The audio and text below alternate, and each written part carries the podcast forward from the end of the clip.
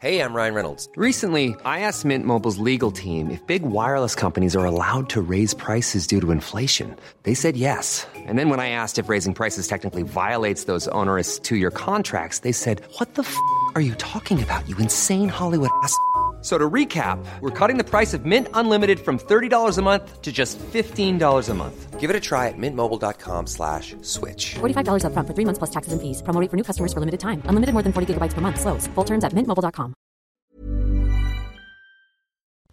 Bonjour à tous, bienvenue sur CNews. Il est 15h30, c'est 90 minutes info, largement consacré au nouveau gouvernement d'Elisabeth Borne. Déjà des ministres sur le terrain, c'est le cas de Brigitte Bourguignon, la nouvelle ministre de la Santé et de la Prévention.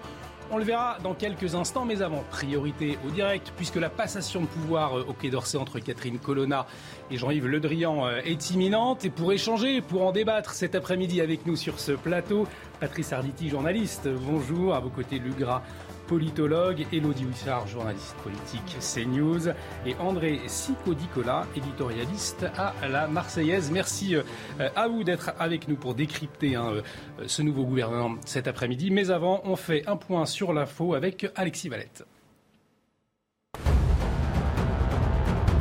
En Australie, le Premier ministre Scott Morrison a perdu les élections législatives selon les projections. Une défaite qu'il a reconnue et qui met fin à 9 ans de gouvernement conservateur. Mais le Parti travailliste, c'est-à-dire l'opposition, n'est pour l'instant pas assuré d'obtenir assez de sièges à lui seul pour former une majorité parlementaire. Le reste du dépouillement est en cours pour connaître les, résultats définitifs. Les dépôts des candidatures pour les élections législatives sont clôturés depuis hier soir. Les listes complètes des candidats devraient être dévoilées lundi par le ministère de l'Intérieur. Des élections qui détermineront les représentants des 577 circonscriptions françaises. La campagne officielle démarrera, elle, le 30 mai, avant le premier tour, le 12 juin prochain. Et puis, c'est le dossier du moment. Kylian Mbappé au PSG ou au Real Madrid. Le feuilleton qui secoue le monde du football devrait prendre fin ce week-end. Pour le moment, aucun indice ne laisse transparaître une tendance. Le champion du monde sera en tout cas présent ce soir pour le dernier match de la saison avec le Paris Saint-Germain. Et de retour sur 90 minutes info pour vivre en direct la passation de pouvoir au Quai d'Orsay entre Catherine Colonna et l'ancien ministre des Affaires Jean-Yves Le Drian. Vous le savez, dans un contexte compliqué avec la guerre en Ukraine. Elodie Huchard, peut-être un mot sur le, le, profil de notre nouvelle ministre de l'Europe et des Affaires étrangères.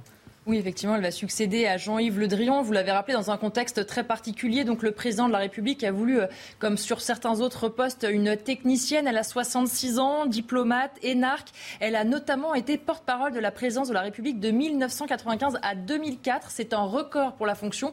Elle est chiracienne. C'est avec Jacques Chirac qu'elle a commencé en politique. Elle a notamment été aussi ambassadrice de France à Londres. Elle a géré la guerre en Irak, le Brexit.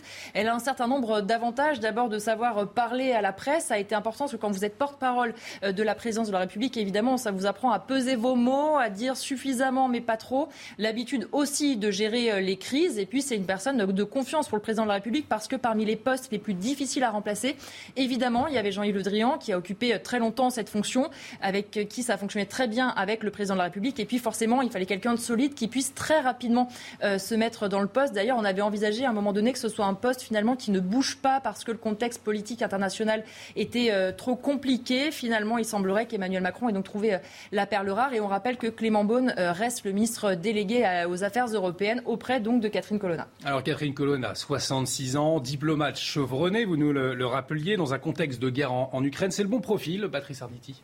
Oh, je crois que c'est tout à fait le, bon profil parce que franchement, là, réussir à, placer une personne de cette qualité, comme Elodie vient de le, le rappeler, avec je ne sais combien de, flèches à, à, son arc à ce poste, bien c'est un billet gagnant. C'était pas facile de trouver un successeur. C'était même extrêmement difficile. Non seulement il y a quelqu'un d'extrêmement qualifié, mais et on va encore le dire, c'est encore une femme, et c'est une femme prodigieusement intelligente, d'après ce que euh, euh, disent tous les partis, qu'ils soient de gauche ou qu'ils soient de droite. Alors, banco, banco. Lugra, c'est vrai qu'elle a eu à traiter le dossier épineux du Brexit en tant qu'ambassadrice de France au Royaume-Uni également.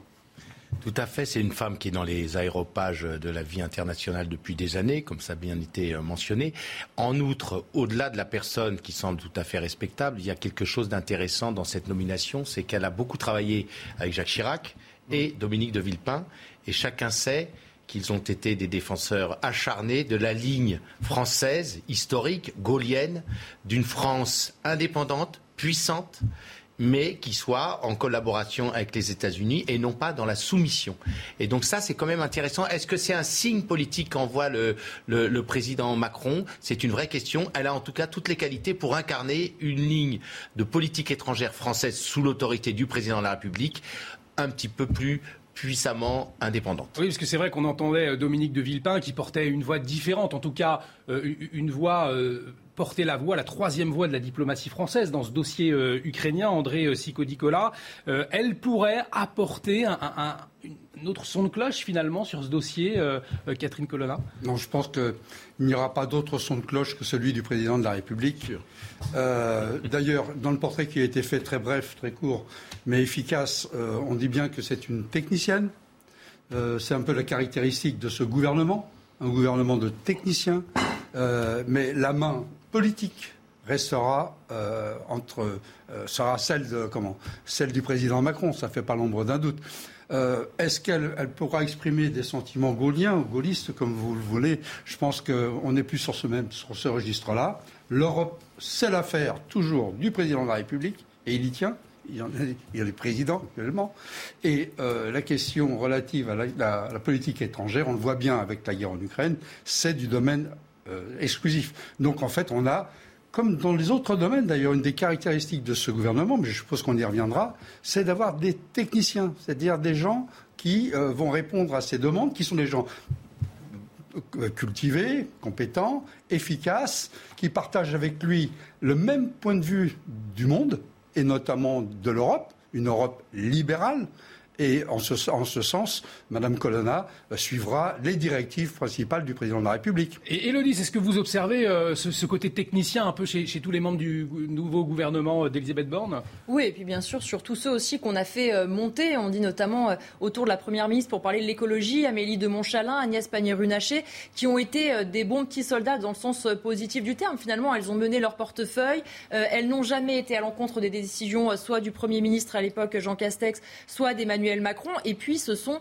euh, des personnalités qui comprennent comment fonctionne l'État. Forcément, quand vous débarquez dans un ministère, c'est compliqué. Vous avez envie de faire plein de choses et en même temps, il y a des délais, il y a des procédures évidemment à respecter. Et parfois, ça peut frustrer. L'avantage en prenant ce type de profil, c'est que ce soit en général des ministres qui restent sur leur dossier, qui comprennent comment ça fonctionne, qui gèrent la frustration et surtout, et ça c'est important euh, pour Emmanuel Macron, qui ne vont pas aller fronder, qui ne vont pas aller expliquer qu'ils ne sont pas d'accord. Par exemple, on n'imagine pas vraiment euh, Catherine Colonna aller sur un plateau de télévision pour expliquer qu'elle n'est pas du tout d'accord avec le président de la République. Et ça, il faut aussi trouver dans le profil ce caractère euh, euh, quelque part euh, bien élevé pour respecter la ligne du gouvernement caractère bien élevé. C'est ce que vous observez, Luc également? Je ne suis pas complètement d'accord avec l'idée euh, circuler, il n'y a rien à voir. Macron a mis que des, gnomes qui seront là que pour suivre. Je ne suis pas complètement d'accord avec ça. C'est peut-être euh, insuffisamment connaître Madame Colonna. Madame Colonna a beaucoup de caractère. Alors vous avez raison, la politique internationale se définit à l'Élysée et tout vient de l'Élysée, tout à fait d'accord. Cependant, quand on regarde le parcours de Madame Colonna euh, dans, le, dans le détail, on voit que comme ambassadrice au moment du Brexit et également euh, dans les années 2000, 2005, 2006, vis-à-vis de la Russie, Madame Colonna a suffisamment de colonne vertébrale pour pouvoir euh, parfois euh, développer des idées. C'est une, une, personne, elle n'est pas neutre, elle a un vrai poids politique. Alors, alors si on peut dire parfois qu'il y a des, des, des techniciens, c'est pas le cas de Madame Colonna. je vous coupe priorité au direct. On voit justement Jean-Yves Le Drian, Catherine Colonna arriver au, au Quai d'Orsay. Jean-Yves Le Drian euh, qui va s'exprimer euh, dans un instant. On va l'écouter. Euh, on le rappelle, en 2013, c'est lui qui était à, la manœuvre hein, lorsque la France s'est engagée contre les islamistes au Mali. On, pourra faire un point dans un instant. Avant, on va, peut-être écouter hein, le début de sa prise de, parole qui ne devrait plus tarder. il a enchaîné hein, les suites, ensuite les crises internationales avec l'Ukraine actuellement. en un mot, qu'est-ce que vous retenez du passage de Jean-Yves Le Drian au ministère des Affaires étrangères, Luc Garin En un mot, c'était une vraie personnalité, un vrai poids lourd. Il a évidemment assuré. Voilà, on va l'écouter. Hein, Jean-Yves Le Drian qui a pris la parole. On y revient après. à quitter cette belle maison où les jours et, et les nuits ont une densité et une gravité particulières.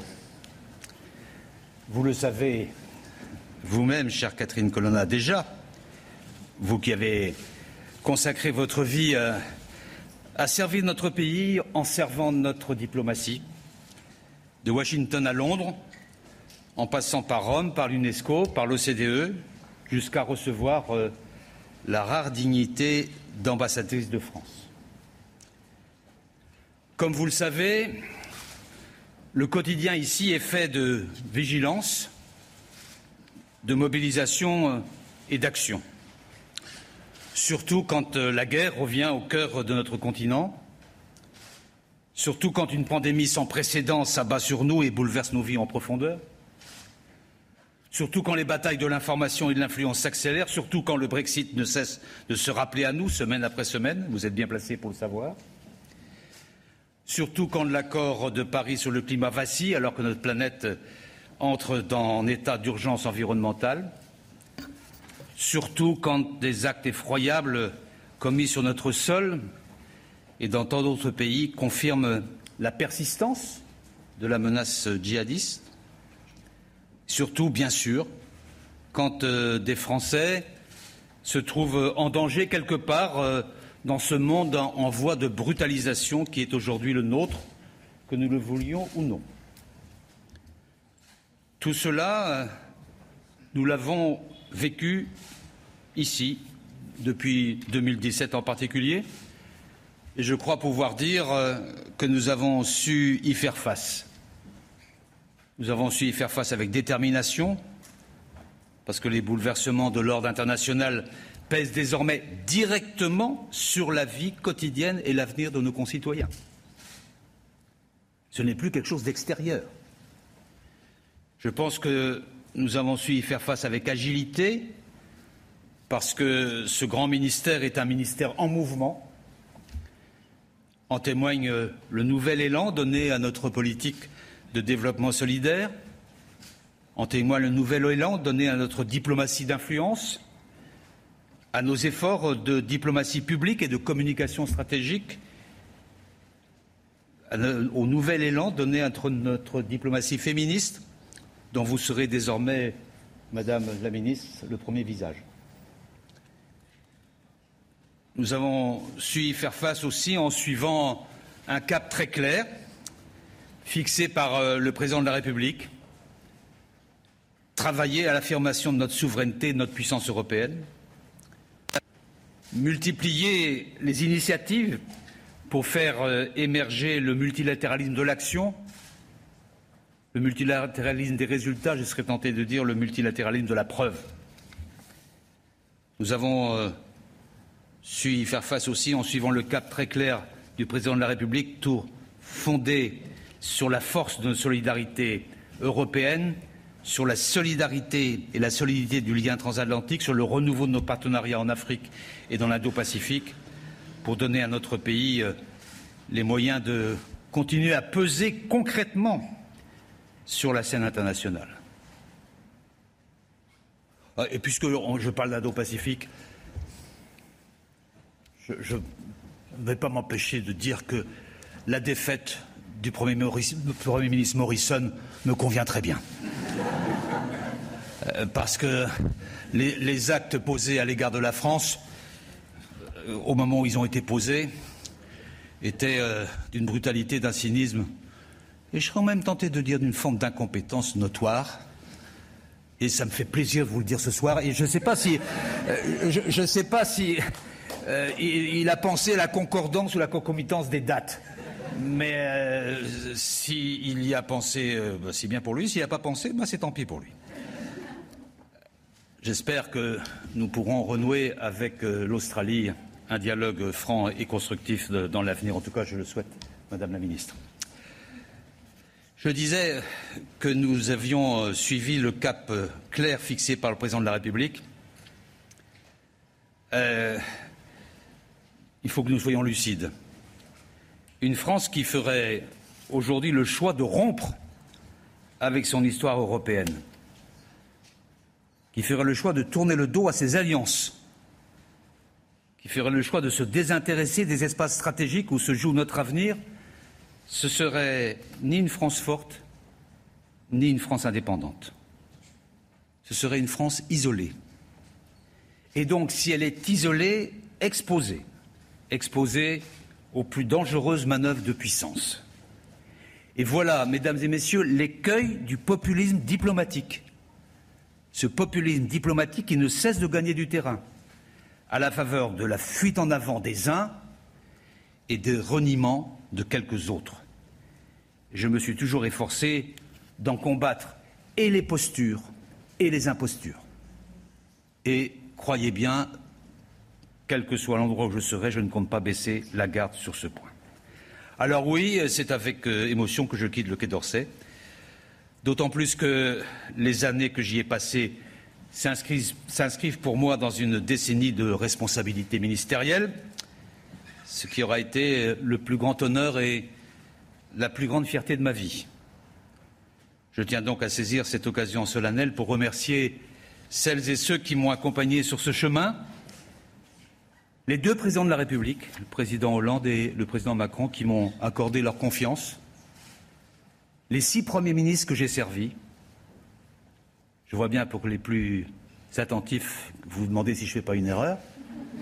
Non, parce que j'ai été aussi dans l'équipe gouvernementale de Mme Cresson, à qui je veux rendre hommage, là, puisque des hommages lui sont rendus euh, en ce moment et c'est bien mérité.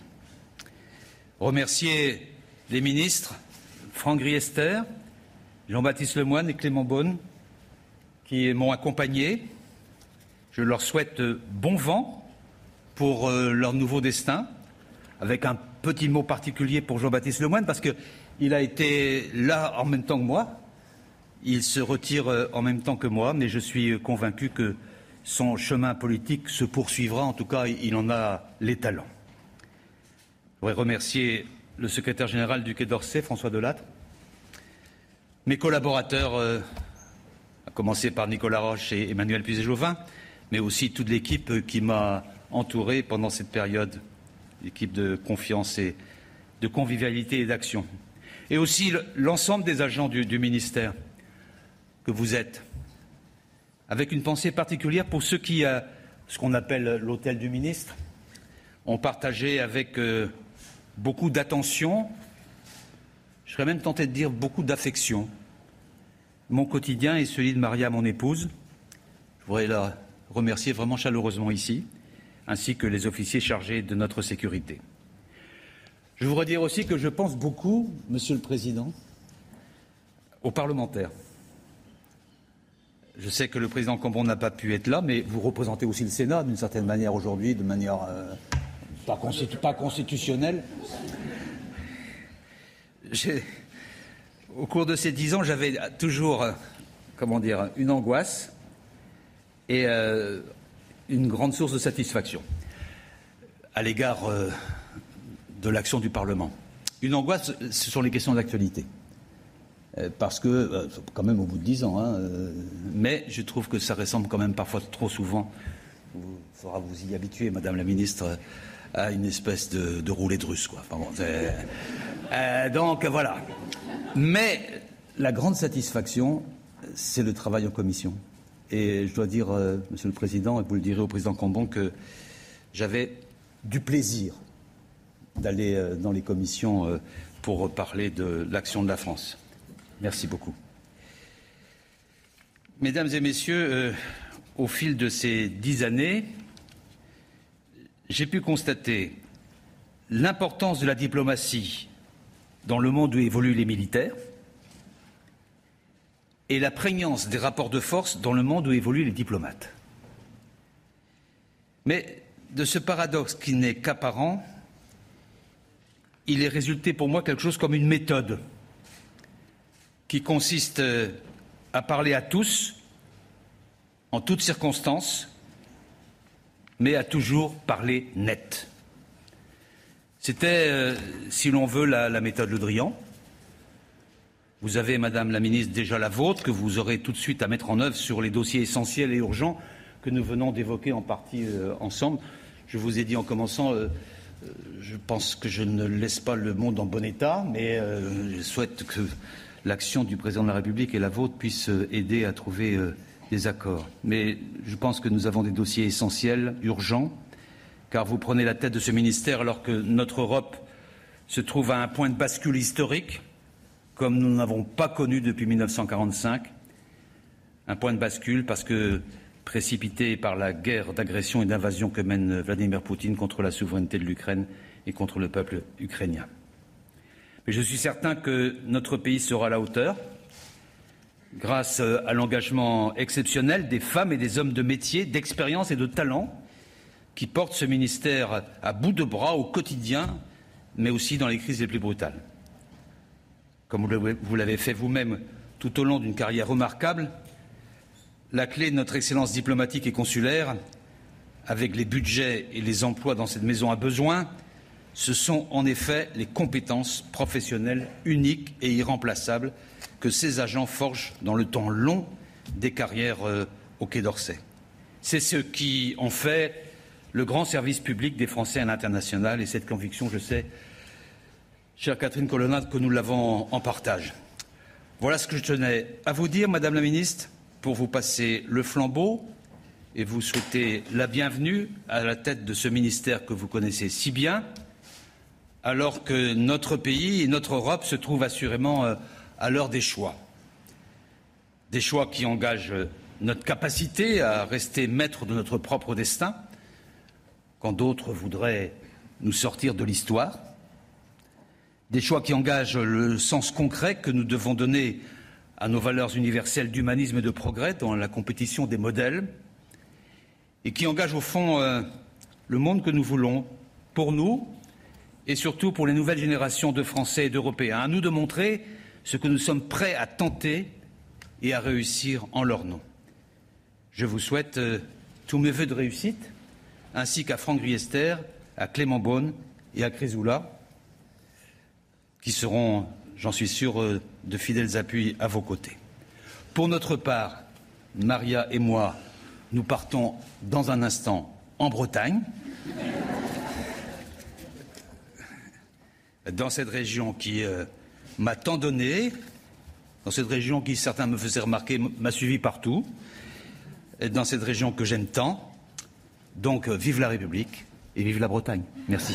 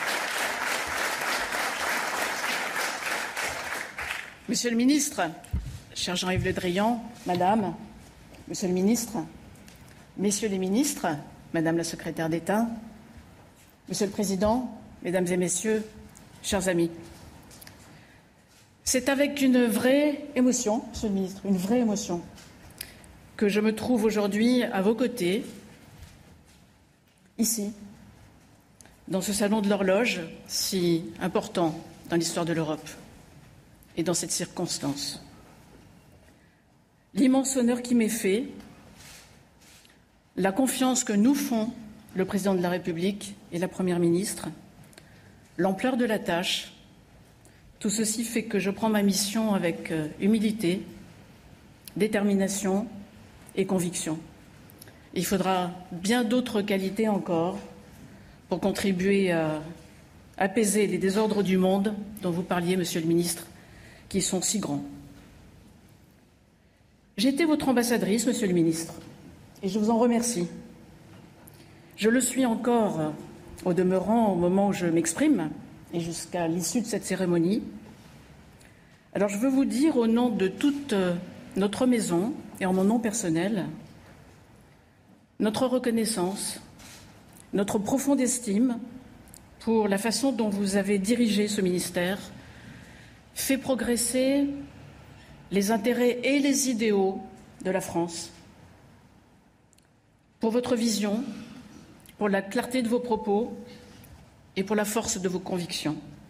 J'aurai à cœur, bien sûr, de m'inspirer de votre exemple, tout comme je poursuivrai votre politique d'égalité femmes-hommes et de tolérance zéro, car nous nous devons tous le respect mutuel.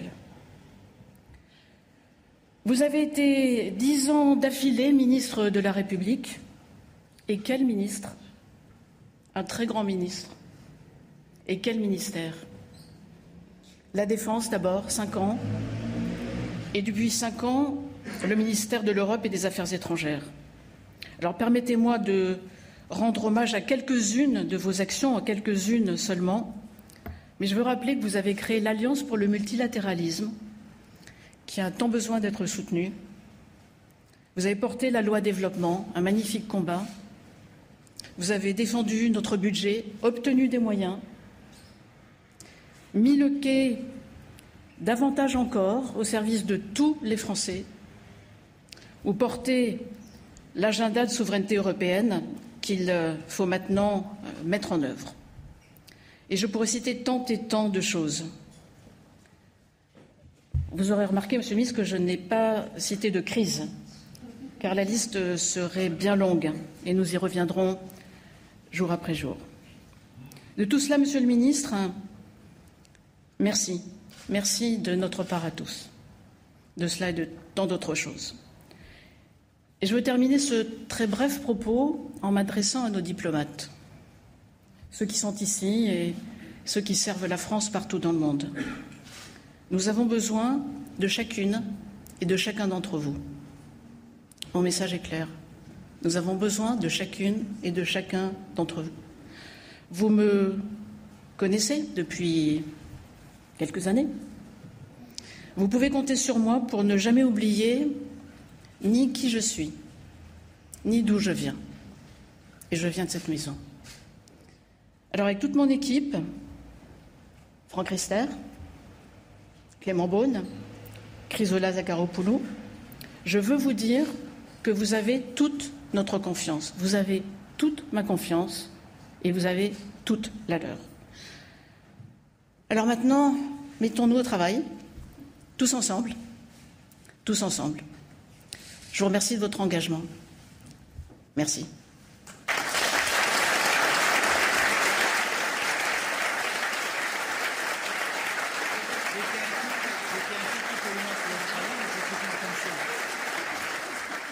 Il est 15h57 sur CNews. Vous venez de vivre en direct la passation de pouvoir entre Catherine Colonna et Jean-Yves Le Drian. Une passation de pouvoir marquée hein, par la prise de, parole de l'ancien ministre des Affaires étrangères une prise de parole libre. On, sentait qu'il quittait euh, les queues d'Orsay. On va y revenir avec nos invités Patrice Arditi, Luc Aigras, André Sico-Nicolas et Elodie Huchard. Alors peut-être un premier tour de table, votre réaction euh, après les, propos, notamment marquants, on peut le dire, euh, de, Jean-Yves Le Drian cet après-midi.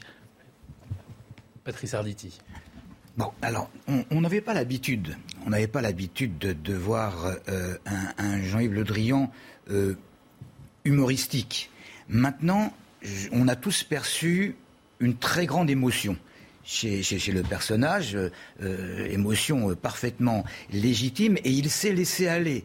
On n'avait jamais entendu un ministre se réjouir de la défaite électorale, sinon d'un homologue, du moins d'un autre, autre personnage au pouvoir à l'étranger. Hum, C'est pas une petite revanche, mais il a montré que euh, par-dessus le ministre, il y avait quand même l'homme, l'homme parfaitement humain, et Madame Colonna l'a bien noté. Alors, euh, franchement, ce personnage, il restera dans les. Je pense, et c'est certainement pas Elodie qui va, qui va, qui va me contredire, il va rester dans les annales parce que en dix ans, il a, il a fait il a, il, a, il a, survécu à je ne sais combien de, de, de, crises. Euh, c'est un homme qui est respecté et, et, et, fortement euh, respectable. C'est un homme qui, à mon avis, se fiche éperdument des bords politiques. Il fait son job, quel que soit le président, quel que, soit le, pouvoir en place. Et, franchement, la, position de Madame Colonna va être extrêmement difficile. Je ne parle pas des crises, mais je parle de, personnalité pour essayer d'égaler. Effectivement, euh, Elodie, il le rappelait lui-même, hein, euh, il a travaillé sous deux présidents, François Hollande et Emmanuel Macron, sous six premiers ministres, une figure de la vie politique française qui s'en va au fond aujourd'hui. Oui, c'est ça. Et euh, vous le disiez, hein, 10 ans euh, de crise, un certain nombre de crises internationales à gérer, le, terrorisme, etc. Et pourtant, euh, Jean-Yves Le Drian a toujours été là, a travaillé avec des présidents. Les relations entre François Hollande et Emmanuel Macron ne sont pas au beau fixe, c'est peu de le dire.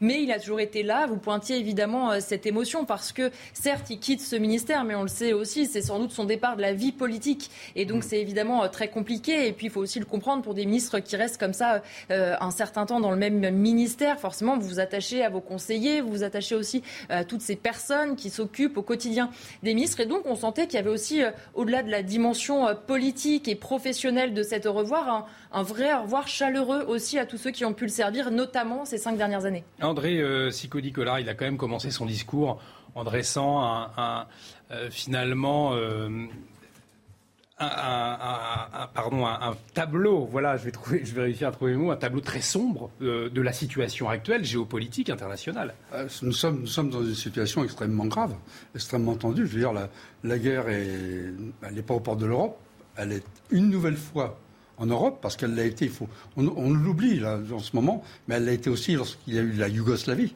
L'Europe était à ce moment-là en guerre, donc on a une Europe euh, en guerre, euh, ça peut dégénérer d'un moment à un autre, peut-être nous y reviendrons.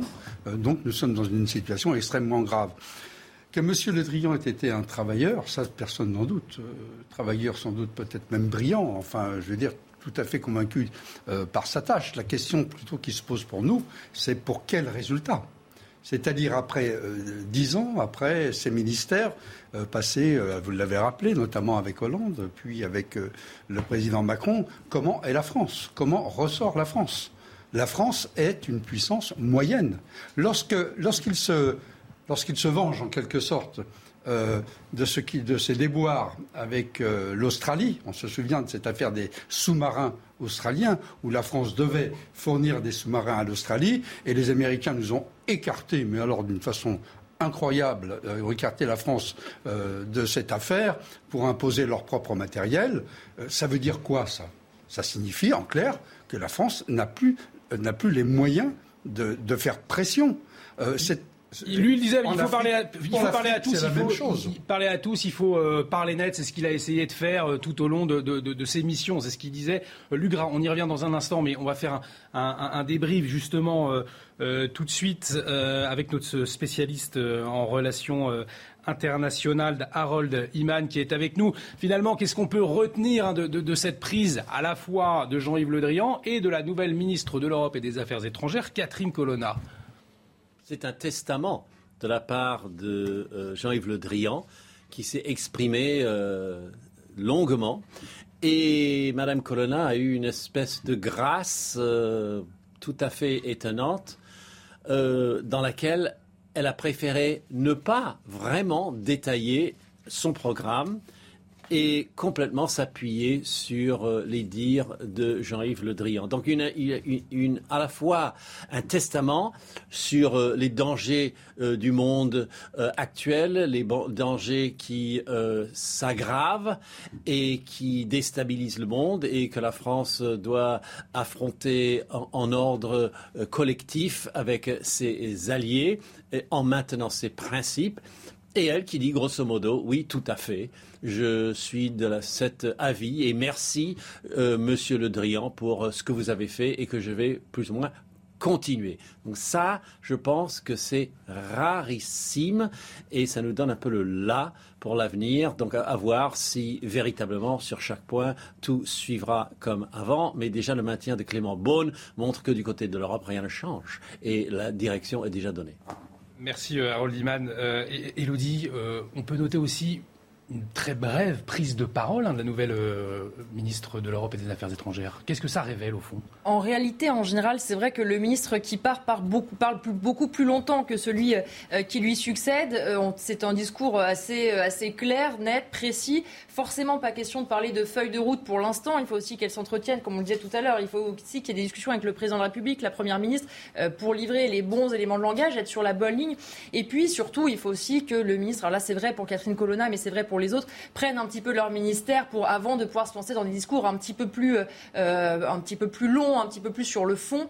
Euh, et effectivement, on a suivi un certain nombre de passations de pouvoir aujourd'hui. Le seul qui a beaucoup parlé, en fait, euh, c'est Bruno Le Maire, le ministre de l'économie. Pas de passation de pouvoir puisque finalement, mmh. il reste à son poste. Mais c'est le même, le seul qui s'est lancé dans une déclaration qui faisait un peu plus politique générale. Les autres, en général, sont plutôt assez pudiques et, et assez courts dans leurs interventions. Alors Lugra, on le disait, Jean-Yves Le Drian a répété sa méthode parler à tous et parler net. On a le sentiment que ces dernières semaines, dans le dossier ukrainien, ça n'a pas été forcément le cas finalement. C'est bien de repartir de ça parce qu'il a pris donc la méthode d'Aristide Briand. Euh, et, donc c'est parler à tous en toutes circonstances, parler net. Parler à tous, c'est le cas. La France parle à tous en toutes circonstances, c'est également le cas. Parler net, c'est effectivement ce qui peut poser un petit peu plus euh, matière à réflexion parler net. Est-ce que la France a parlé net Peut-être que justement l'arrivée de, de Madame Colonna, on le voit bien, elle s'inscrit dans la tradition diplomatique française. On le voit bien sa, sa manière de faire. D'ailleurs, elle, précise bien au, personnel et à tous ceux qui font cette grande maison euh, que sont les affaires étrangères qu'elle est de la maison et qu'elle va s'inscrire dans la durée. Donc c'est vrai que par rapport à la politique étrangère, c'est le président qui la définit, c'est lui qui l'amène en première ligne. C'est même pas le premier ministre, c'est même pas le ministre des Affaires étrangères, mais sa personnalité pourra peut-être euh, apporter quelque chose. Quant à la passation de pouvoir en elle-même, je veux bien revenir en deux mots dessus. Premier point, euh, euh, j'observe euh, d'un point de vue de politologue que les passations de pouvoir sont en train d'évoluer.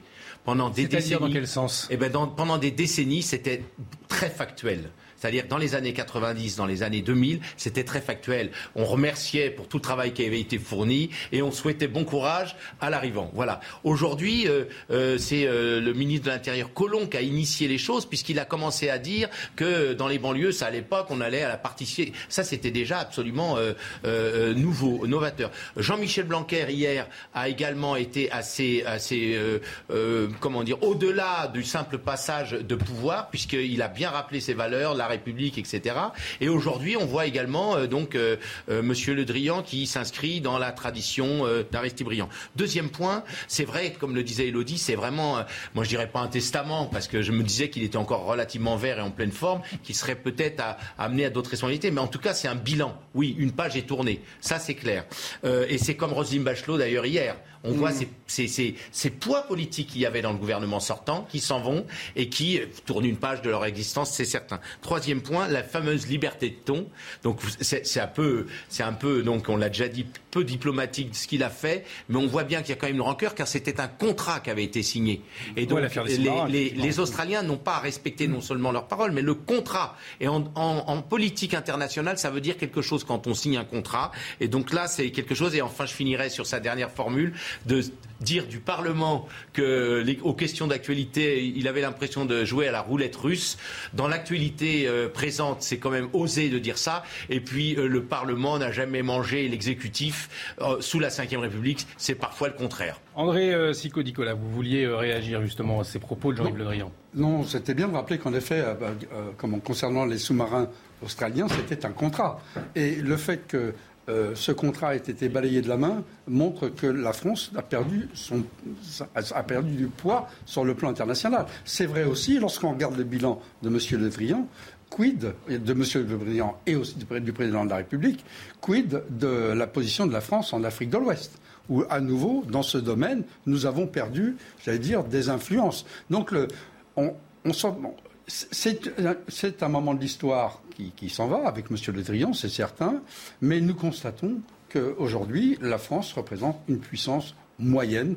Et dans le conflit ukrainien, on voit bien que ce qui pèse, c'est moins l'Europe, c'est moins la France qu'en réalité les États-Unis face à la Russie. Effectivement, il a rappelé hein, cette nécessité de, maintenir ses relations, euh, notamment avec le continent africain. On va y revenir justement avec vous, Patrick Martin-Grenier. Euh, euh, vous arrivez, vous êtes spécialiste des relations internationales. Merci à Elodie Huchard, journaliste politique CNews, qui nous a éclairé avant votre arrivée également. C'est vrai sur cette question des relations internationales, notamment avec l'Afrique. On voit que ça se complique au Mali, euh, notamment dans cette zone du, G5 Sahel. Là encore, un grand chantier pour, pour Catherine Colonna. Oui, en tant que ministre des Affaires étrangères, elle va devoir également gérer ce dossier très conflictuel. Vous avez vu qu'on est obligé de rapatrier nos soldats. Depuis le, début de cette opération Barkhane, c'est plus de 50 soldats qui sont morts. La France a, contribué à cette lutte contre le terrorisme. Donc c'est vrai qu'il y a toutes les relations peut-être à reconstruire avec euh, l'Afrique, notamment dans la lutte contre le terrorisme. Ce qui est important de savoir, c'est que euh, Catherine Colonna est quand même une diplomate chevronnée, quelqu'un qui a fait toute sa carrière au Quai d'Orsay, qui a été proche de Jacques Chirac, qui connaît donc bien tous ces milieux diplomatiques internationaux, le fonctionnement de l'État. Et je crois que ce qu'il faut euh, surtout souligner, c'est que la politique étrangère en France sous la Ve République euh, se décide à l'Élysée avec la cellule diplomatique, le président de la République. Donc le ministre des Affaires étrangères est avant tout le maître d'œuvre de cette politique. Donc le chantier est très important. Je, prends, je pense que Mme Colonna a toutes les qualités pour réussir dans cette mission. Mme Patrick Martin, je niais, je rectifie, je vous présente mes excuses, je, euh, je me suis trompé. Patrice Arditi, est-ce que la France elle a perdu effectivement de son influence euh, aujourd'hui, on, en parlait euh, à l'instant, euh, au niveau sur la scène internationale bah, je, crois qu'il y a énormément de, personnes, et notamment dans l'opposition au pouvoir en place, qui alimentent ce genre de, ce genre de débat. La, la France, elle est, elle est ce qu'elle est. On est on reste une grande puissance, on reste une grande puissance en, Europe. D'ailleurs, M. Le Drian a terriblement accentué son, son, son discours sur euh, le fait qu'il fallait euh, euh, conserver l'Europe, ses alliances, et, la France. Il ne faut pas minimiser son rôle. C'est vrai, on n'est plus la, la troisième puissance mondiale, vu qu'on est la quatrième, la cinquième? La, la, sixième maintenant, très bien. Bon, eh bien, euh, ça dépend des crises, ça dépend d'un certain nombre de facteurs, mais on reste au niveau international extrêmement puissant. Et justement, euh, euh, Monsieur Biden le sait, le sait très très bien. Et, et, Monsieur Biden, tout ce qu'il veut, c'est que l'Europe ne soit pas très très forte pour assurer évidemment une, une, et continuer une, une espèce de, de, de, suprématie américaine. Et, et la France, avec un grand F, elle existe toujours. Et je pense que le gouvernement qui est, qui est, actuel, là, euh, qui, va, qui faire ses preuves, va probablement non seulement maintenir, mais progresser dans ce sens. On va revenir hein, euh, avec vous hein, sur, cette place de la France sur la scène internationale, notamment avec Catherine Colonna. Avant, on, va retrouver euh, Harold Iman, justement sur un moment marquant de cette prise de parole de Jean-Yves Le Drian. Vous l'avez signalé, signalé Lugras, sur l'affaire des, sous-marins. un ton finalement peu diplomatique, on le disait, Harold Iman. Parfaitement, il s'est complètement lâché, Jean-Yves Le Drian. Il a dit qu'il se réjouissait de la défaite qui vient d'être annoncée du Premier ministre sortant conservateur, mais du parti dit libéral, de Scott Morrison. Il dit sa défaite me convient. La brutalité, le cynisme et l'incompétence de ce monsieur euh, lui euh, restent en mémoire. Et donc euh, renouons avec l'Australie. Et je, note évidemment que le nouveau Premier ministre entrant, Anthony Albanese, avait critiqué le fait que Morrison avait balayé un allié comme la France de façon aussi inélégante et il trouve que la manière dont Scott Morrison est entré en alliance avec les États-Unis euh, n'était pas terriblement constitutionnelle, puisqu'on a à peine informé le parti que lui représente, c'est-à-dire le Parti travailliste. Donc il y aura une révision dans les relations entre Canberra et Paris, mais de là à imaginer qu'on rétablisse l'alliance, euh, non, ça, ce n'est pas encore euh, palpable dans l'air. Patrick Martin. Merci Harold Liman. Patrick Martin Genier, effectivement. Attention, avec euh, l'Australie, ça peut se décristalliser dans, les années qui viennent? Alors je pense que oui, euh, dans la mesure où ce Premier ministre s'en va, c'est quand même lui qui euh, nous avait fait un sacré coup dans le dos, si vous voulez. C'était malhonnête, c'était même pas euh, légal sur le plan contractuel. L'ancien Premier ministre avait cherché tous les prétextes pour rompre ce contrat. On voit bien que la démarche était malhonnête sur le plan juridique, politique. Il était normal que la France soit mécontente de ce coup. Donc le fait que ce Premier ministre soit battu, c'est une excellente chose. Maintenant, effectivement, vous le dites, ce n'est pas pour autant que tous les contrats vont revenir dans les mains de la France. Mais en tout cas, ça va être une des principales tâches, missions euh, de ce nouveau quinquennat. Et Emmanuel Macron sera, je pense, très, très réjoui de recevoir le nouveau Premier ministre. Et une des nouvelles tâches, précisément, de Madame Colonna sera de rétablir des relations cordiales avec ce grand continent qu'est l'Australie. Luc Gras, pour conclure sur ce euh, sujet, sur cette passation de pouvoir euh, au, Quai d'Orsay, juste avant le, flash info en quelques mots. Deux petits mots rapides. D'abord, on pourrait espérer qu'il nous rachète à nouveau les sous-marins. Ça, c'est la petite note d'humour. Mais on sent, on sent quand même. Ce qui est intéressant politiquement, on rêve. Non, mais ce qui est intéressant, c'est qu'on voit que M. Le Drian, qui se contenait parce qu'il est depuis des années dans des responsabilités, eh bien là, il s'est lâché. Et il faut savoir que dans toutes ces missions publiques, euh, hommes politiques, etc., on doit se contraindre. L'autre chose, je suis pas d'accord pour dire que la France est une puissance moyenne. La puissance est une la France est une puissance moyenne quand elle s'aligne sur les autres grandes puissances, quelles qu'elles soient. La France est une puissance importante dans le concert des nations lorsqu'elle cultive sa culture gaulienne d'indépendance et justement de porte-parole de toutes les autres nations du monde. Elle, est une puissance, euh, elle est une puissance forte lorsqu'elle impose lorsqu'elle arrive à imposer sur la scène internationale ses points de vue, ce qui n'est pas le cas. On devient une puissance moyenne quand vos points de vue sont, sont j'allais dire, écartés par les autres. il faut Et dans l'affaire des sous-marins, dans l'affaire des sous-marins, le discours sur l'Irak de Villepin, c'était pas une puissance moyenne. Et, non, non, pas du tout. Madame Colonna est ancienne collaboratrice. Voilà, ce sera le mot de la fin sur ce euh, dossier de, de, la passation de pouvoir euh, entre Jean-Yves Le Drian et Catherine Colonna. On fait un point sur la formation et puis euh, on reparle de ce nouveau gouvernement. Passation de pouvoir ce matin au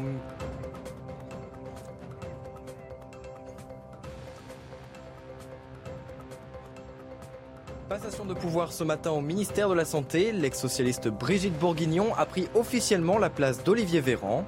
Un ministère qui ne lui est pas inconnu, elle qui a travaillé pendant deux ans avec son prédécesseur en tant que ministre délégué chargé de l'autonomie. Brigitte Bourguignon, également candidate aux élections législatives dans le Pas-de-Calais. En Ukraine, l'usine sidérurgique d'Azovstal à Mariupol est tombée, selon le porte-parole du ministère russe de la Défense. Les 531 soldats ukrainiens restants se seraient rendus hier en début de soirée. Une reddition que récuse le président Volodymyr Zelensky, évoquant plutôt, je cite, le sauvetage de nos héros. Kiev a fait savoir son intention d'organiser un échange de prisonniers de guerre. Et puis, dernière journée de Ligue 1 ce soir, le Paris Saint-Germain reçoit le club de Metz qui vise la victoire pour éviter la relégation en Ligue 2. Les Parisiens fêteront eux leur dixième titre de champion de France à l'issue de la rencontre. Et Kylian Mbappé devrait prendre la parole aussi après le match pour faire état de sa décision s'il reste ou s'il part. La retraite pour Jean-Yves euh, Le Drian et le début du travail pour euh, les autres à peine arrivés. Et déjà sur le terrain, la nouvelle ministre de la Santé, euh, Brigitte Bourguignon, est dans le Pas-de-Calais cet après-midi après sa passation de pouvoir ce matin avec Olivier Véran. Elle s'est rendue en début d'après-midi dans la commune de Gauchin-Verlois. Au cœur de cette visite, l'accès aux soins en milieu rural et la lutte contre les soins médicaux. Thomas Chama suit pour CNews ce déplacement. Alors, Thomas, racontez-nous que retenir de à cette heure de, cette visite.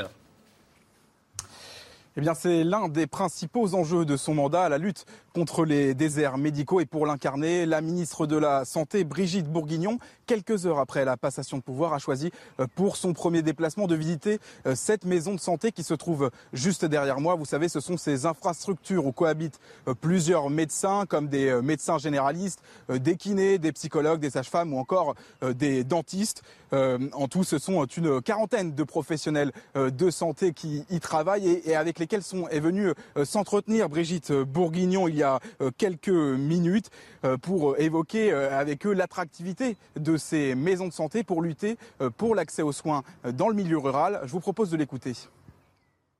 Ce qui les attire, c'est que c'est de haute euh, performance technologique, vous l'avez vu.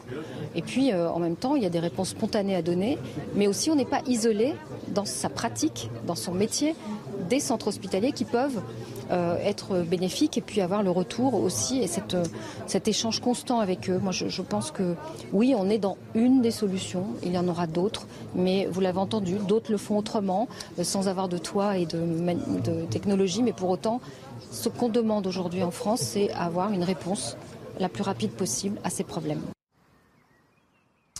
Et puis ce lieu n'a pas été euh, choisi au hasard. Vous l'avez dit, nous sommes à, à Gauchin-Verloin, dans le Pas-de-Calais, d'où est originaire euh, la ministre de la Santé Brigitte Bourguignon de Boulogne-sur-Mer, à quelques dizaines de kilomètres. C'est là qu'elle se représentera pour un troisième mandat de député euh, dans les prochaines semaines. Merci beaucoup Thomas Chama pour toutes ces précisions. Et puis il y a un autre déplacement cet après-midi, celui de la Première ministre Elisabeth Borne. Mais cette fois, c'est avec sa, casquette de candidate dans la sixième circonscription euh, du euh, Calvados. Marie Conan euh, suit cette visite pour CNews. Alors dites-nous quel programme pour Elisabeth Borne et pour quels enjeux? Eh bien, Elisabeth Borne était actuellement en train de déambuler dans les rues de Villa euh. Elle a rencontré des commerçants, elle a rencontré des habitants et c'est un exercice tout nouveau pour la nouvelle locataire de l'Elysée car euh, aujourd'hui, elle vient en tant que candidate, vous le disiez, dans cette circonscription pour les législatives. Elle n'a jamais brigué le mandat, elle n'a jamais été élue et donc c'est une première face aux électeurs. C'est un exercice qui n'est pas évident, qui ne lui est pas familier, mais on sent qu'elle fait les efforts, on sent qu'elle est souriante, qu'elle est avenante, qu'elle tente de casser ce côté techno qu'on lui reproche euh, souvent avec tout de même quelques difficultés. Hein. Le discours reste froid, mais euh, les Calvados, en tout cas euh, de leur côté, sont chaleureux, accueillants. Ici, on l'apprécie. Ils sont nombreux hein, à essayer de découvrir le visage de cette nouvelle première ministre, avec tout de même donc. C'est peut-être dû au fait hein, que Elisabeth Borne est originaire euh, de ce département. Son grand-père était euh, même maire de Livaro. C'est une commune euh, du Calvados. Et justement, Elisabeth Borne a utilisé ses origines normandes pour légitimer son parachutage dans cette sixième circonscription du Calvados. Merci beaucoup Marie pour toutes ces, précisions. Marie Conan, je sais que vous devez vous dépêcher pour suivre justement la, la première ministre. C'est pour ça qu'on on vous a eu maintenant. Merci euh, à vous. On va revenir sur le déplacement euh, de la nouvelle ministre de la Santé, Brigitte Bourguignon, euh, déjà sur le terrain. Concernant son profil, c'est une ex-socialiste. Est-ce que c'est la fibre sociale qui a été promue au ministère de, la Santé, Luc Gras?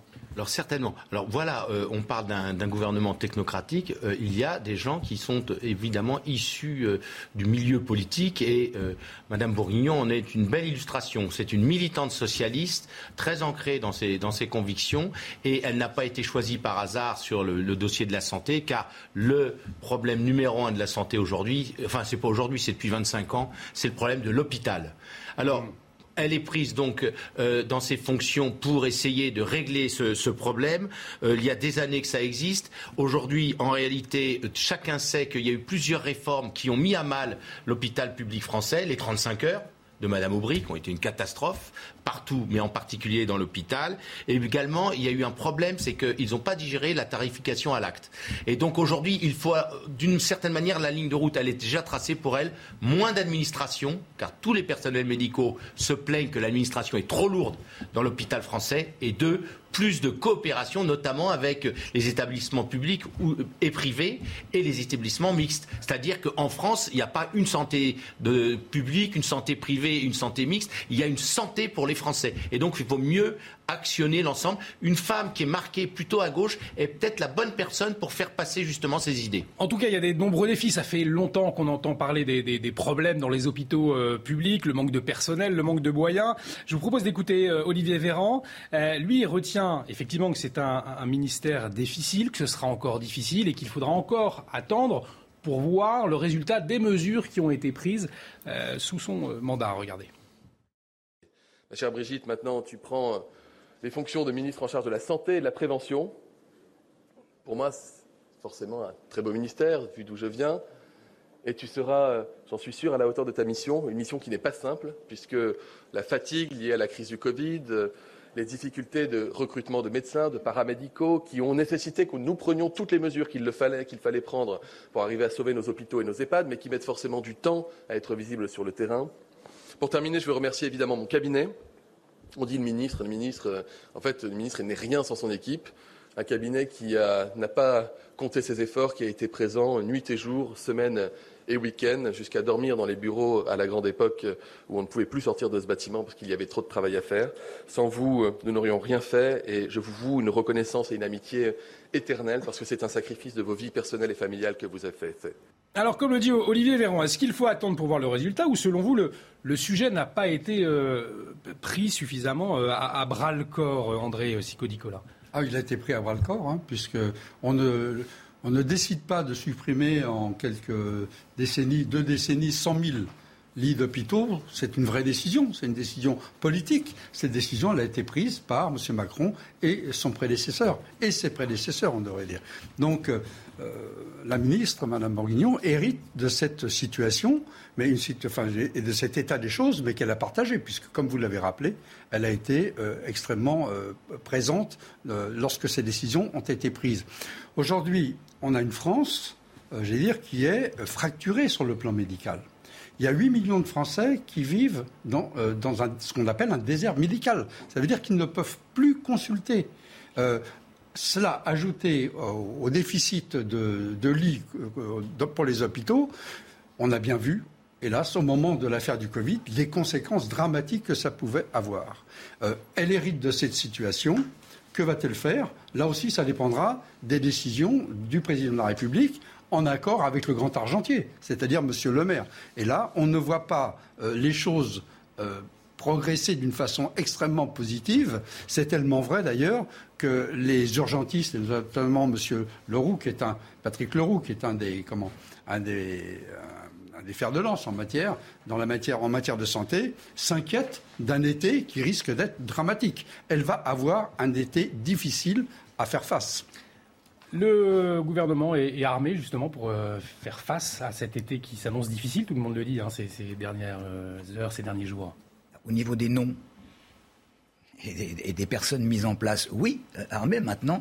on vient, de, on vient de, le, redire et on le dit à chaque fois et à chaque émission, il va y avoir une question de moyens. Soit il y a des moyens et, et les choses vont s'améliorer, soit il n'y a pas de moyens et ça ne s'améliorera pas. Nous avons une spécialiste spécialiste, ex autonomie, ça c'est assez, assez extraordinaire. Il y a quelque chose qui m'interpelle quand même, c'est qu'elle était ministre déléguée auprès de, de M. Véran et que M. Véran qui avait fait le job euh, se retrouve délégué, ministre délégué, et, ça n'est pas évidemment une, une, croix, une croix, une croix comme on a à l'école, vous savez, lorsqu'on a un bon point. Je veux dire, ça, ça me semble curieux. Et Et on continue, on va en continuer euh, d'en parler hein, dans, quelques instants. Je suis obligé de, de vous couper puisque c'est l'heure de la pub, mais on se retrouve dans quelques minutes. À tout de suite sur CNews. Il est un peu plus de 16h29 sur CNews. Bienvenue si vous nous rejoignez pour 90 minutes info avec nos invités cet après-midi avec nous. Patrice Arditi, journaliste, Luc politologue, Patrick Martin-Guenier, spécialiste des relations internationales et André Sico-Nicolas, éditorialiste à La Marseillaise. On vous écoute dans un instant. On va revenir sur ce nouveau gouvernement qui suscite pas mal de, réactions depuis hier. Mais avant, on fait un point info avec Alexis Vallée. Passation de pouvoir au ministère des Affaires étrangères, l'ambassadrice de France au Royaume-Uni, Catherine Colonna, prend la succession de Jean-Yves Le Drian. La nouvelle ministre a assuré toute sa confiance aux diplomates français. Jean-Yves Le Drian a de son côté estimé que l'Europe est à l'heure des choix. Une tempête a balayé l'Allemagne hier, en particulier dans l'ouest. Une tornade a traversé la Rhénanie. Le bilan est d'un mort, un homme de 38 ans, et près de 60 blessés, dont 10 graves. Les dégâts sont considérables selon les autorités allemandes. La police a, elle, estimé les ravages à plusieurs millions d'euros. Et puis du sport, le tennisman Geoffrey Blancano a passé les qualifications à Roland Garros. À 23 ans, il est le seul Français à se hisser au tableau final du Grand Chelem parisien en battant hier l'Allemand Daniel Mazur 6-1, 6-3. Une première pour le tennisman qui affrontera le Hongrois Marton Fucjovic, 55e mondial. Et on continue de parler du, nouveau gouvernement avec des têtes connues de l'ancien mandat d'Emmanuel Macron et des têtes nouvelles, comme celle du euh, ministre de l'Éducation, Pape Ndiaye, et sa nomination provoque le débat. Il est l'un des seuls nouveaux membres du gouvernement à venir de la société civile. Portrait de cet historien qui était jusqu'à présent directeur général du Musée national de l'histoire de l'immigration. Portrait avec Geoffrey Defebvre. À 56 ans, Pape Ndiaye succède à Jean-Michel Blanquer et devient le nouveau ministre de l'Éducation nationale. Ancien élève de l'École normale supérieure de Saint-Cloud, agrégé d'histoire et titulaire d'un doctorat, Papendiaï est depuis mars 2021 directeur général du Musée national de l'histoire de l'immigration. Lors de sa passation de pouvoir, le nouveau ministre de l'Éducation a commencé par un hommage. J'ai euh, une pensée pour euh, un collègue historien, euh, Samuel Paty, qui, dont l'exemple et dont la mémoire sont euh, gravés dans nos esprits et dans nos cœurs. Spécialiste de l'histoire sociale des États-Unis et des minorités, il s'est fait connaître en 2008 avec la publication de son ouvrage de référence, La condition noire, essai sur une minorité française. Présenté comme un indigéniste assumé par Marine Le Pen ou comme un wokiste par Gilles Platré des Républicains, le socialiste Julien Drey prend la défense de Papendiaï. Je n'ai pas le sentiment, d'après ce que je, les premières choses que je vois, que c'est un wokiste. Mais il faut faire attention aux mots valises, parce qu'il y a un moment donné où il y a des forces politiques qui ont des mots valises et qui jettent ça en pâture en pensant que ça leur suffit. Dans sa nouvelle mission, Papendiaï veut mettre l'accent sur la consolidation des savoirs, l'égalité des chances et le dialogue avec la communauté éducative. Et je vous le disais, hein, sa nomination a immédiatement suscité beaucoup de réactions. Les critiques pleuvent, notamment du côté d'Éric Zemmour, le président de, de Reconquête, et de Jean-Luc Mélenchon. On les écoute, vous réagissez ensuite. Quel est le ministre euh, qui me frappe le plus C'est évidemment euh, la nomination euh, de Papendai, qui a l'éducation nationale, qui est un intellectuel indigéniste. pour bien faire comprendre à, à vos téléspectateurs, c'est un woke, euh, c'est quelqu'un qui est obsédé par la race, qui a écrit sur la, en particulier la race noire, qui a participé à des réunions euh, interdites aux blancs, euh, qui est un vrai intellectuel indigéniste, un, vrai woke. Et si vous voulez, pour moi, je me souviens qu'Emmanuel Macron avait dit qu'il fallait déconstruire la France. Et eh bien, son ministre de l'Éducation nationale va le faire. J'ai dit tout à l'heure qu'il y avait eu peu d'audace, parce que quand même il y en a une. La nomination d'un grand intellectuel, que sur ce plan au moins euh, nous voulons saluer, M. Pape Ndiaye, qui était euh, le président ou le directeur jusqu'à une date récente du musée de l'immigration et qui est euh, dans l'élite intellectuelle de notre pays. Et je tiens à dire d'entrée de jeu que si je ne sais rien de ses intentions à propos de l'éducation nationale, cependant, je partage l'appréciation qu'il avait formulée à propos du président de la République dans une interview au Monde de juillet 2019, il avait dit Quant à Emmanuel Macron au centre droit, s'il lui arrive de s'exprimer avec éloquence, comme lors du 10 mai à propos de la mémoire de l'esclavage, on peine, a dit, a dit Monsieur le ministre de l'Éducation, à propos de M. Macron, à discerner une politique ou même un point de vue consistant. Alors, Papendia un tournant idéologique ou un symbole de la méritocratie et de la diversité C'est ce qu'a souligné hein, la Première ministre Elisabeth Borne. Selon vous, votre réaction, Patrice Arditi? Moi, je, trouve, euh, je trouve que les réactions négatives que l'on vient d'entendre ne sont pas très dignes. Parce que euh, nous avons quand même, c'est pas un monsieur qui arrive, pouf, comme ça, que personne ne connaît, veut dire tout le monde il y a unanimité pour dire que c'est quand même un très grand intellectuel, un, historien reconnu au niveau international. C'est quelqu'un qui a travaillé euh, euh, sur les minorités, mais sans jamais dire, euh, parce qu'on pourrait le croire, les Noirs sont meilleurs que les Blancs ou ainsi de suite, ou les, Noirs sont constamment persécutés. Absolument pas. Il a fait, il a fait, il, a, fait des constats. Il a fait des constats avec une très sérieuse étude. C'est un homme, un homme qui est respectable, et là, on essaye d'une manière ou d'une autre de le salir. Alors, on essaye de tous les côtés. On parle de wokisme. Bon, moi, ce qui m'intéresse, évidemment qu'il peut être euh, euh, d'accord sur certains combats du, wokisme, mais moi, ce qui m'a interpellé, et qui m'a plu d'ailleurs, c'est qu'il a quand même dénoncé les donneurs de leçons du wokisme. C'est ça qui est le plus important. Maintenant, le reste, c'est de la, c'est de la foutaise. Laissons-lui quand même la possibilité de s'exprimer d'abord et puis d'agir. D'agir s'il a été choisi, ça n'est pas pour rien. Luc Gras, est-ce que ça peut être aussi un, un clin d'œil à Jean-Luc Mélenchon finalement?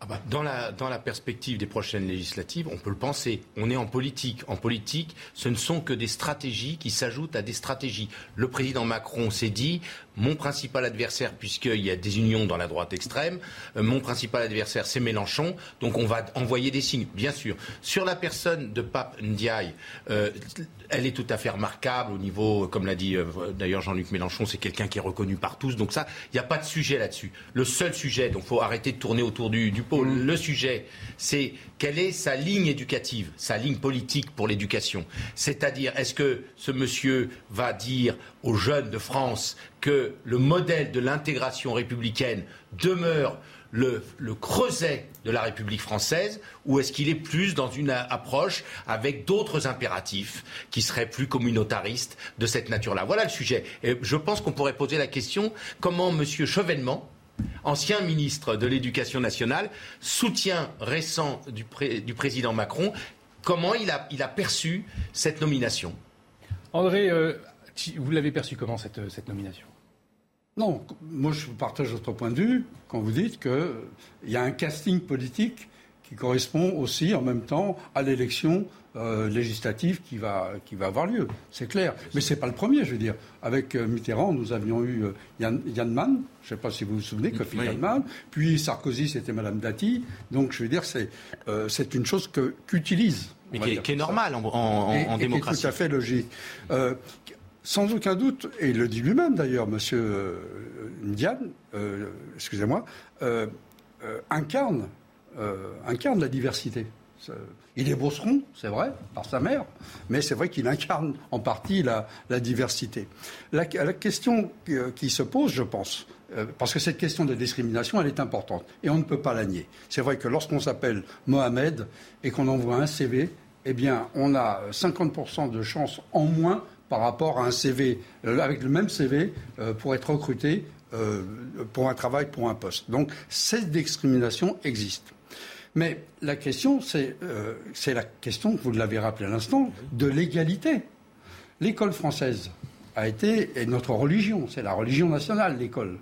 Aujourd'hui, elle est extrêmement malade. En matière de discrimination, où se situe la discrimination la plus forte? Qu'on soit noir, qu'on soit blanc, qu'on soit d'origine asiatique, ou, qu'on a un nom de consonance asiatique ou bien euh, maghrébine, lorsqu'on est fils d'ouvrier ou fils d'employé, on, on, on, on, peut se retrouver que 12%, on n'en retrouve que 12% dans les grandes écoles. Voilà la discrimination. Il y a une corrélation entre la situation sociale des, des individus, des élèves, et, euh, j'allais dire, leurs possibilités sur le plan scolaire. La vraie discrimination, la grande discrimination, elle est fondamentalement sociale. Est-ce qu'il va s'attaquer à cette discrimination? C'est ça la, question. En tout cas, on aura l'occasion de, re, de, refaire le débat. On va observer attentivement les premiers pas du, nouveau ministre de l'Éducation. On a avec nous Patrick Martin Genier, spécialiste de relations internationales. Euh, L'actualité de l'après-midi, c'est aussi cette passation de pouvoir entre euh, Jean-Yves Le, Drian et, euh, et ça. Euh, et, et, alors, pardonnez-moi, c'est terrible, j'ai un trou, euh, ça va me revenir. Colonna. Catherine Colonna, voilà, ça m'est revenu. Voilà, ça peut arriver. Hein.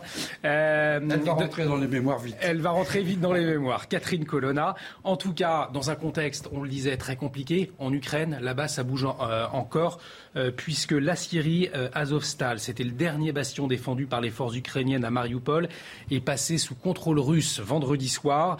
plus au nord, l'artillerie de Moscou continue de pilonner le Donbass. À Donetsk, sous un déluge de feu, et eh bien de nombreux habitants continuent de fuir. Regardez. Des véhicules en feu et des bâtiments totalement détruits par les bombardements. Face à l'intensification des frappes russes, de nombreux civils ukrainiens de la région de Donetsk doivent fuir leurs habitations. D'autres hésitent encore à prendre leur décision.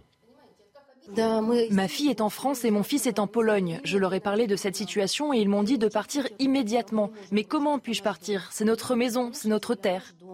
Exténués par la guerre, ces Ukrainiens prennent la direction de l'Est, laissant derrière eux des souvenirs et des proches. Ma femme est morte. Je suppose que c'est arrivé pendant une attaque au mortier. Elle a été touchée par des éclats d'obus à la tête. Elle est morte à l'hôpital.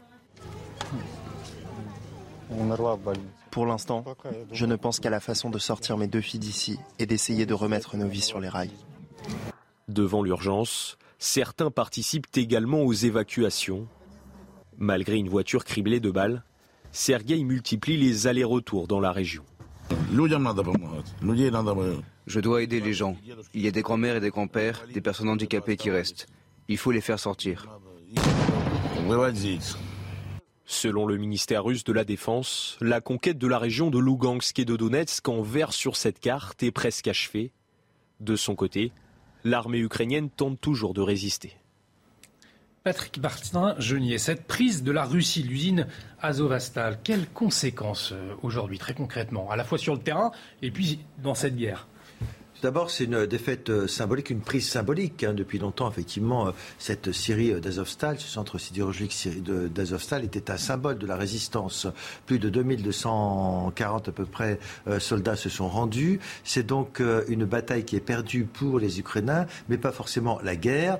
Ils se sont rendus parce que le président Zelensky a estimé qu'il n'était plus nécessaire de faire un sacrifice des hommes alors que la situation était perdue d'avance et donc il fallait éviter encore des pertes d'hommes. Donc l'espoir aujourd'hui du gouvernement ukrainien, c'est d'abord de sauver la vie de ces hommes-là. On a vu qu'ils étaient partis en Russie dans des camps. On ne mhm. sait pas ce qui va en advenir, même si euh, sur le place est présent le comité international de la Croix-Rouge qui a bien répertorié l'ensemble euh, des soldats qui sont présents. L'espoir aujourd'hui, c'est de pouvoir échanger ces prisonniers contre des prisonniers russes, euh, parce que on sait très bien qu'on ne sait pas dans quelles circonstances ces prisonniers d'Azovstal vont être gardés. Vous savez que là, c'est vraiment la bête noire de Vladimir Poutine et qu'un député de la Douma a proposé de rétablir la peine de mort pour ceux qu'il appelle des nazis. Hein, donc euh, l'espoir, c'est de pouvoir les échanger, mais nous n'avons aucune garantie sur la façon dont seront traités euh, ces prisonniers. Alors par ailleurs, le, ministre russe de la Défense, Sergei Shoigu, a assuré que la conquête du Donbass était presque achevée. Il y a encore euh, un assaut hein, qui se poursuit sur Sévieré-Donetsk. Est-ce que ça signifierait des perspectives de, négociation finalement euh, si cette région du Donbass, si la conquête du Donbass était presque achevée? Alors, il faudrait savoir ce qu'on appelle négociation. Vladimir mm. Poutine ne parle de négociation. Pour lui, c'est synonyme de capitulation. Mm. Depuis le début, il souhaite récupérer le Donbass. C'est une guerre qui dure depuis 2014. Donc, de toute façon, à mon avis, ça va continuer encore plus. Il est prêt à négocier lorsque Volodymyr Zelensky acceptera euh, la partition de l'Ukraine. Le président ukrainien vient de dire cette nuit qu'il était partisan d'une négociation. Mais d'un autre côté, il dit qu'il veut sauvegarder la souveraineté territoriale de l'Ukraine. Non seulement ça, mais reconquérir tout le Donbass et également la Crimée. Donc on voit bien aujourd'hui qu'il y a une sorte d'impasse euh, sur ces négociations. Et aujourd'hui, je ne suis pas persuadé que malgré l'avance des Russes, ils, soient en situation euh, de dominer complètement le Donbass. Donc la guerre va continuer pendant longtemps, même si du côté euh, ukrainien cette semaine, ils étaient relativement optimistes. les services de renseignement ukrainiens estimaient que d'ici le mois d'août, il pourrait y avoir un mouvement, que la guerre pourrait être gagnée au mois de décembre. Il faut rester très réservé, car c'est une guerre qui va encore durer longtemps l'armée ukrainienne, elle a encore les moyens, seule, de se défendre euh, non, elle n'a pas les moyens, manifestement. Il y a une capacité de résistance extraordinaire euh, de cette armée ukrainienne, mais on, en voit bien aujourd'hui les limites.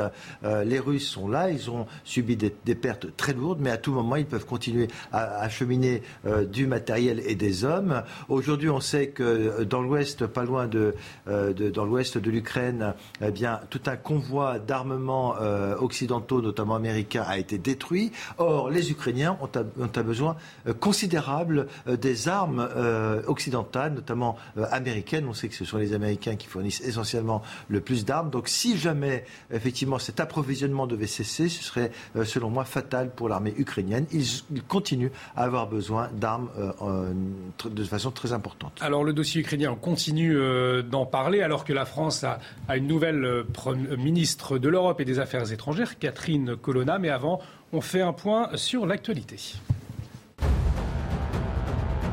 Les dépôts des candidatures pour les élections législatives sont clôturés depuis hier soir. Les listes complètes des candidats devraient être dévoilées lundi par le ministère de l'Intérieur. Des, élections qui détermineront les représentants des 577 circonscriptions françaises.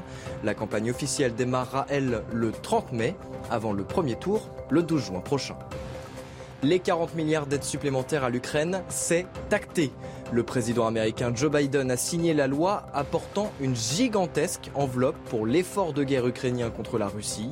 Une signature effectuée pendant son voyage officiel en Corée du Sud. La loi comprend notamment 6 milliards de dollars pour permettre à l'Ukraine de s'équiper en véhicules blindés et de renforcer sa défense antiaérienne. Et puis au Bangladesh, 2 millions de personnes isolées après des inondations. Des eaux provenant du nord-est de l'Inde ont entraîné la rupture d'une importante digue sur la rivière Borak entre les deux pays. Au moins 100 villages ont été, inondés et 10 personnes sont décédées. Des responsables ont précisé que la digue ne pourra être réparée que lorsque le niveau de l'eau aura baissé. Alors on l'entendait, 40 milliards euh, d'aides supplémentaires euh, à l'Ukraine promis euh, par les États-Unis. Luc Gras, est-ce qu'il y a encore de la place pour la diplomatie aujourd'hui? C'est une très bonne question parce qu'en réalité, on est face à un phénomène de violence. Et moi qui fais de la médiation par ailleurs, je me dis qu'on ne peut engager une négociation que quand les deux parties veulent bien dialoguer, se mettre autour d'une table et dialoguer. Le problème là, c'est qu'on a avec M. Poutine quelqu'un qui semble n'avoir aucune empathie, aucune considération pour la nature humaine. Donc comment on fait? Après Alep, les Syriens sont opposés à lui, il a rasé Alep. Après euh, euh, Grozny, les, Tchétchènes sont opposés, il l'a rasé. Mariupol, vous posiez la question tout à l'heure, où ça va s'arrêter? C'est toute la question. Il y a deux solutions. Ou alors, face à la violence, on oppose une violence, et c'est ce qui est en train de se faire actuellement. Euh, et ça arrive à cette situation maintenant figée à la Verdun dans le Donbass, parce que là, euh, évidemment, les, les, puissances occidentales, les Américains, appuient fortement l'Ukraine. Ou alors, en fait, répondre à votre question, c'est se dire est-ce qu'il y a un endroit, la personne de Poutine, mm. qui est un autocrate, donc il décide seul, est-ce qu'il y a un endroit de sa personnalité où on peut le toucher pour qu'il ait plus d'intérêt pour lui-même à engager une négociation que pas? À la question, si on répond non, eh bien on continue dans le maras si on répond oui, il y a une, possibilité, à ce moment-là, effectivement, on peut aller négocier. Je vous propose d'écouter le, président Volodymyr Zelensky. Euh, pour lui, il faut continuer le combat. Regardez. Ce que l'armée russe a fait depuis le 24 février et depuis 2014 exige une réponse juste. Tout d'abord, la libération. Nous devons nous battre jusqu'à libérer notre terre des occupants et garantir la sécurité de l'Ukraine. Deuxièmement, c'est la poursuite de tous les criminels de guerre russes devant les tribunaux ukrainiens, devant le tribunal international et simplement sur le champ de bataille pendant que la guerre continue. Alors, il y a eu aussi le chef d'état-major des armées françaises, le général Thierry Burkhardt, qui s'est entretenu récemment euh, avec son homologue euh, ukrainien. Est-ce que euh, la France est en train de s'appliquer davantage, notamment militairement Est-ce que c'est quelque chose que, ce que l'on observe, André Sico-Nicolas oui, on l'observe. la France livre de plus en plus d'armes à, l'Ukraine. Et pour revenir sur ce qui était précisé auparavant, mmh. aucune empathie de la part de Poutine. Un président Zelensky qui, en effet, veut retrouver les terres ukrainiennes. Euh, et d'un autre côté, Biden qui vient de lever 40, 40 euh, milliards, de dollars, ce qui est énorme, euh, pour fournir des armes à l'Ukraine. Euh, euh, je veux dire qu'on est vraiment dans une situation totale de blocage. Le mot, nous l'avions dit ici d'ailleurs, le mot cessez-le-feu a disparu des langages. Personne n'utilise plus en ce moment, à part le pape et le, secrétaire général de l'ONU, utilise ce, terme de cessez-le-feu. C'est-à-dire qu'on va doucement, mais sûrement, vers une guerre longue. Les Américains font une guerre, soyons clairs, ils font une guerre par délégation. Euh, ils veulent mettre euh, à genoux la, Russie, en faire, là encore, une puissance faible. Euh, on a toujours dit que une Russie avec l'Ukraine, c'est une Russie forte, et une Russie sans l'Ukraine, c'est une Russie faible. Leur objectif, c'est celui-là, c'est casser la Russie. Dans ces circonstances, j'allais dire, tout est à craindre. Patrick Martin Genier, vous réagissiez. Cette, notion de paix, finalement, aujourd'hui, elle est complètement oubliée, à part au Vatican, vous le, vous le rappeliez, c'est qu'on n'envisage pas du tout ça non, mais la notion de paix est dans l'esprit de tout le monde, naturellement, qui aura mm. nécessairement un jour une issue diplomatique. Mais lorsqu'on voit que les Russes viennent de bombarder un centre culturel près de Kharkiv, je ne sais pas si vous avez montré les photos, euh, c'était un centre culturel qui venait d'être reconstruit à côté de Kharkiv. Et donc, euh, il était isolé en pleine ville et c'était une cible euh, qui a été visé délibérément. Ce qui veut dire qu'il y a une volonté aussi de la part de Vladimir Poutine de faire disparaître toute forme de culture ukrainienne, éliminer la culture ukrainienne, éliminer euh, le, finalement le peuple ukrainien. C'est bien de cela dont il s'agit. Et donc il y a dans l'esprit de Poutine aucune volonté de négocier quoi que ce soit. Euh, dans le Donbass, il veut récupérer le Donbass absolument. Donc évidemment, chacun parle de diplomatie, mais il y a un grave malentendu sur ce qu'implique cette notion de diplomatie, à savoir Vladimir Poutine veut bien négocier lorsqu'il sera sûr d'obtenir tout le Donbass. Il est en train par ailleurs de déstabiliser du côté de l'Ouest la Transnistrie et euh, la Moldavie. Et tandis que pour euh, Volodymyr Zelensky, négocier oui, mais à condition qu'on respecte la souveraineté territoriale de l'Ukraine. Il y a un total malentendu. Et enfin, j'ajouterais euh, que Vladimir Poutine s'est entretenu la semaine dernière avec le chancelier allemand et il lui a dit effectivement que les négociations étaient complètement bloquées.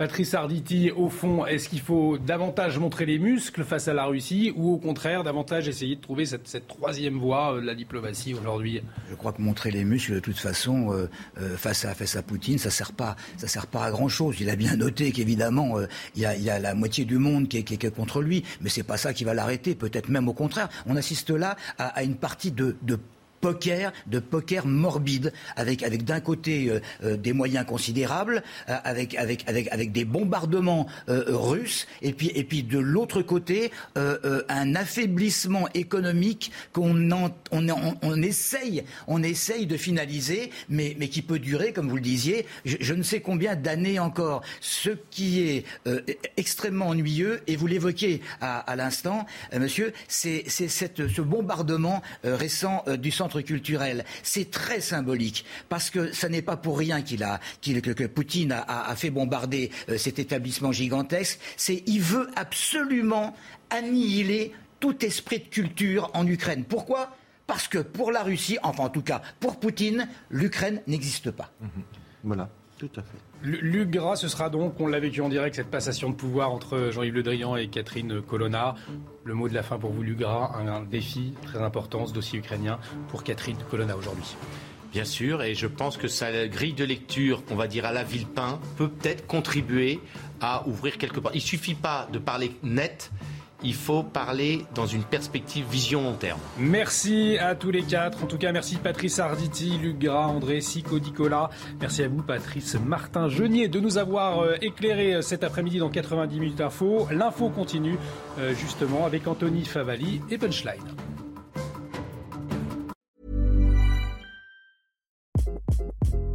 Hi, this is Craig Robinson from Ways to Win, and support for this podcast comes from Invesco QQQ, the official ETF of the NCAA. The future isn't scary. Not realizing its potential, however, could be. Just like on the recruiting trail, I've seen potential come in many forms as a coach. Learn more at Invesco.com slash QQQ. Let's rethink possibility. Invesco Distributors, Inc.